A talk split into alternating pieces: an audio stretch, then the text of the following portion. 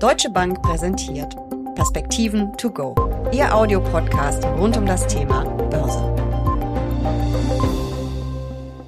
Aktien sind nicht mehr günstig. Daran haben auch die jüngsten Kursrücksetzer wenig bis nichts geändert. Manch Experte warnt sogar für Überbewertung. Droht deshalb vielleicht sogar eine Korrektur? Wie teuer dürfen Aktien eigentlich sein? Und wann sind sie überhaupt zu teuer? Darüber sprechen Uli Stefan von der Deutschen Bank und ich in den Perspektiven to go. Und damit herzlich willkommen.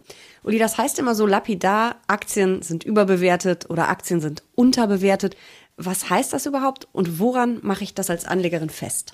Wer behauptet, dass Aktien über- oder unterbewertet sind, muss einen Maßstab haben, an dem er das festmacht. Also sozusagen diese Über- oder Unterbewertung kalibrieren.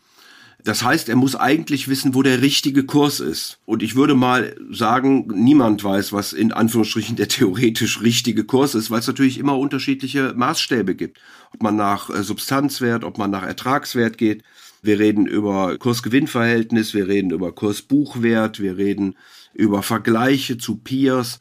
Also das ist schon ein schwieriges Geschäft mit diesen Über- oder Unterbewertungen. In der Regel guckt man dann auf den historischen Durchschnitt, aber auch davor kann man natürlich nur warnen, in Zeiten extrem niedriger Zinsen, weil sich ja auch der Zins verschoben hat. Also das äh, Kurs-Gewinn-Verhältnis habe ich mal gelernt als Daumenregel. Als ich vor fast 30 Jahren in der Bank angefangen habe, sind 100 dividiert durch den Zins, ist das KGV, was sozusagen den Aktien zugebilligt wird. Und wenn man dann keinen Zins mehr hat, dann ist natürlich das KGV ziemlich hoch.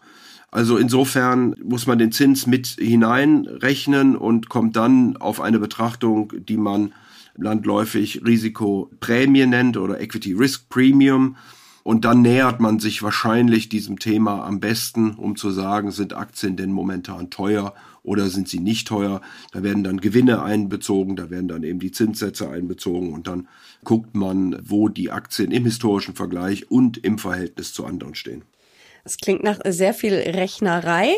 Aktuell heißt es ja, dass Aktien eher überbewertet sind. Es wird viel gesprochen über eben sehr teure Aktienmärkte. Wie teuer sind Aktien? Kann man das einfach so beantworten? Wahrscheinlich nicht. Ja, nach dem, was ich anfangs gesagt hätte, würde ich mir natürlich jetzt widersprechen, wenn ich sagen würde, das ist äh, ganz einfach mal so zu sagen. Also nach Kurs-Gewinn-Verhältnis wären sie sicherlich im historischen Verhältnis teuer. Aber wie gesagt, das Kurs-Gewinn-Verhältnis bei einfacher Betrachtung lässt schlichtweg den Zins außer Acht. Und auch die Verschiebungen in der Struktur der Aktienmärkte oder der einzelnen Indizes außer Acht. Damit meine ich, dass wir noch vor 10, 20, 30 Jahren sehr viel mehr äh, Minenunternehmen, Ölunternehmen, produzierendes Gewerbe in den Indizes hatten, wenn man sich einfach anguckt, was mal so die größten Aktien der Welt nach Marktkapitalisierung gewesen sind und dann ja vor Weihnachten lesen konnte, äh, wer es jetzt mit drei Billionen US-Dollar Bewertung gewesen ist oder im Moment ist. Also ein deutliches äh, Verschieben hin zur Technologie und zwar Technologie in der gesamten Breite der Wertschöpfungskette von der Software über die äh, Hardware bis hin auch zu den äh, sogenannten Semiconductern, also den Halbleitern. Mhm, okay, das heißt, dieser historische Vergleich hinkt dann, wenn man von ganzen Märkten spricht. Aber vielleicht, wenn man von einzelnen Branchen spricht, wie sieht's da aus? Ich meine, ich kann mir eine Energiebranche angucken und sehe KGVX und weiß, in den vergangenen 20 Jahren war es im Durchschnitt aber KGVY. Ja, aber dann muss ich natürlich immer noch den Zins mit berücksichtigen und deswegen bin ich dann im Grunde genommen bei der Equity Risk Premium. Wie gesagt, ich würde auch nur das KGV oder wie es in Neudeutsch heißt, PE also Price to Earnings, ähm, heranzuziehen, würde ich für ein bisschen knapp halten. Ich glaube, für eine seriöse Aktienbewertung muss man da schon noch ein paar andere Dinge mit beobachten. Ob das auch die Dividenden sind, die Dividendenkonstanz, ob das, äh, wie gesagt, das Buchverhältnis ist, die Equity Risk Premium etc. pp. Und dann kommt es natürlich immer darauf an, auch ist es ein Wachstumswert, den werden typischerweise auch höhere Bewertungen zugestanden, weil man eben darauf hofft, dass die Gewinne in der Zukunft dann entsprechend hoch sind. Oder sind es eben irgendwelche Value-Aktien, die ein gutes, gesundes Geschäft haben, aber eben auch nicht mehr sehr wachsen? Auch da wird dann sicherlich hingeguckt und gesagt, dem einen gestehe ich eine höhere Bewertung zu als dem anderen Wert. Mhm. Ich muss die Frage nochmal stellen, weil ich will es unbedingt wissen. Ich kann nicht ganz klar und ganz einfach erkennen, wann eine Aktie zu teuer ist. Ich muss da schon ein bisschen tiefer in die Bewertung rein. Und es gibt nicht so die absolute Kennzahl, wo ich sage, okay, ein KGV von 20 ist immer zu teuer? Nein, das gibt's nicht. Nein, nein, das kann man so nicht sagen. Wie soll ich mich dann als Anlegerin denn dem Thema nähern? Weil es ist ja schon so, dass im Moment viel darüber diskutiert wird, dass es Kursrücksetzer geben könnte. Ich habe eine ganze Menge Medienartikel auch dazu gelesen, selber einen geschrieben. Und da gibt es schon viele kritische Stimmen, die sagen, wir sind da schon auf historischen Hochs und müssten vielleicht mit Rücksetzern rechnen. Wann habe ich denn da so ein Gefühl als Anlegerin? Wie gewinne ich das? Also verstehe mich nicht falsch, Jessica. Ich will jetzt nicht äh, mich hier hinstellen und sagen, dass die Aktienmärkte alle total billig sind. Ich will nur sagen, dass die Aussage erfordert, dass ich weiß, wo der richtige Preis ist. Und den richtigen Preis zu ermitteln, ist nicht so ganz einfach, wenn nicht sogar unmöglich. Deswegen muss ich mich immer annähern und annähern kann ich mich eben über diese verschiedenen äh, Faktoren, die wir gerade genannt haben. Ich will dir noch ein Beispiel sagen. Ich habe immer wieder Menschen, die mir sagen, oh, ich kaufe jetzt äh, diese oder jene Sektor oder vielleicht sogar Unternehmen weil das Kurs-Gewinn-Verhältnis ist ja gerade so preiswert. Und meistens reagiert ja die Börse sehr schnell und die Analysten kommen dann erst sehr viel später, um ihre Gewinnerwartungen auch auf Papier, was ja dann von verschiedenen Abteilungen auch abgesegnet werden muss, äh, zu korrigieren. Das heißt, man hat noch relativ hohe Gewinnerwartungen auf dem Papier. Die Kurse sind aber schon gefallen. Die Gewinnerwartungen werden gerade neu in den Analysen geschrieben und dann sieht das KGV optisch sehr preiswert aus ist aber in Wirklichkeit relativ hoch, weil eben die Gewinnerwartungen dann auch entsprechend zurückkommen. Das sind so Sachen, die muss man sicherlich immer mit berücksichtigen, wenn man eben auf die Aktienmärkte guckt. Und man muss es vor allen Dingen wissen. Ich weiß, als ich angefangen habe, mich mit Aktien und der Börse zu beschäftigen, das ist ja auch schon lange her und dann auch natürlich das KGV irgendwann kennengelernt habe, mir war damals gar nicht klar, dass es ja immer die erwarteten Gewinne sind und nicht die die eben gerade jetzt in der Bilanz stehen. Und ich glaube, das ist ja genau das, was du gerade sagtest. Ne? Die Erwartungen werden halt irgendwann runtergeschraubt oder hochgeschraubt in die eine oder andere Richtung. Aber das dauert eben ein bisschen. Das heißt, dass dieser Wert manchmal auch ein wenig überholt sein kann. Ganz einfach. Ja, absolut. Die Gewinnerwartungen können einfach erstens noch nicht wieder aktualisiert worden sein, weil es gerade kurzfristig irgendwas passiert ist. Sie können aber auch schlichtweg falsch sein. Auch das gibt es sicherlich, weil man irgendwas nicht gesehen hat oder weil sich die Welt eben grundsätzlich ändert, äh, siehe hier Corona oder ähnliche Dinge mehr. Da mussten sicherlich einige Analysten die Gewinnerwartungen verändern oder zurücknehmen. Wenn man auf die rückblickenden, das kann man natürlich auch machen, Gewinne guckt, aber dann bin ich ja immer im Rückspiegel und das hilft mir natürlich für die zukünftige Aktienentwicklung nur bedingt. Und deswegen versucht man ja herauszufinden, wo sind denn die Geschäftsmodelle, äh, wo sind die Absatzmärkte, was sind die Kunden, wie könnten denn die Gewinne ähm, in Zukunft laufen, also die Umsätze und die Margen dann wieder da drauf. Das heißt ja auch nicht umsonst, an der Börse wird die Zukunft gehandelt, richtig? Also dieser Rückspiegel bringt uns wenig. Genau, und dann sind es eben aber die Erwartungen und dann gilt genau das, was wir gerade schon besprochen hatten. Es gibt aber auch oft den Vergleich mit den späten 1990er Jahren. Damals waren ja die Aktienmärkte über einen relativ langen Zeitraum auch extrem hoch bewertet, wie immer man dieses extrem hoch dann auch definiert, jeder ein bisschen anders. Aber trotzdem hat es noch ein paar Jahre gedauert, bis der große Crash kam.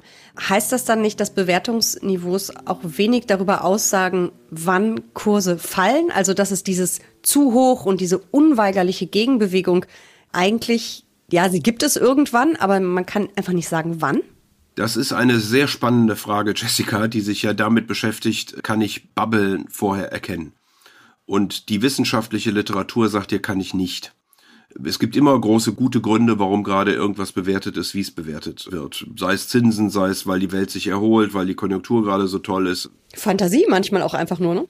Ja, genau. So, und von daher ist es wahnsinnig schwer, diese Blasen im Vorhinein zu erkennen. Nachher ist man natürlich immer schlauer und kann das alles wunderbar erklären, warum das ja sowieso viel zu hoch bewertet war. Aber es gibt ja schon länger diese Stimmen und die haben beispielsweise die Hosse der letzten 18 Monate oder vielleicht sogar fast zwei Jahre mittlerweile dann total verpasst. Also auch diese Beispiele gibt's ja. Und es gibt ja die vielen Crash-Propheten, die eigentlich immer mit dem Crash äh, rechnen und das ist ganz doll knallt und alle paar Jahre haben sie dann halt mal recht. Auch die haben ja eigentlich immer ganz gute Argumente, was passiert dann trotzdem nicht. Also ich bin da sehr vorsichtig, was in Zukunft äh, passiert. Ich will nur noch mal anmerken, dass wir ja auch schon hier im Podcast im letzten Jahr gesagt haben, dass die Gewinne mehr gestiegen sind als die Kurse. Auch das ist ja eine wichtige Botschaft, wenn ich äh, beispielsweise mal in den S&P 500 hineinschaue und gucke, wo denn die Gewinne oder wie denn die Gewinnentwicklung gewesen ist in 2021 dann sehe ich dort eine Steigerung von 50 Prozent.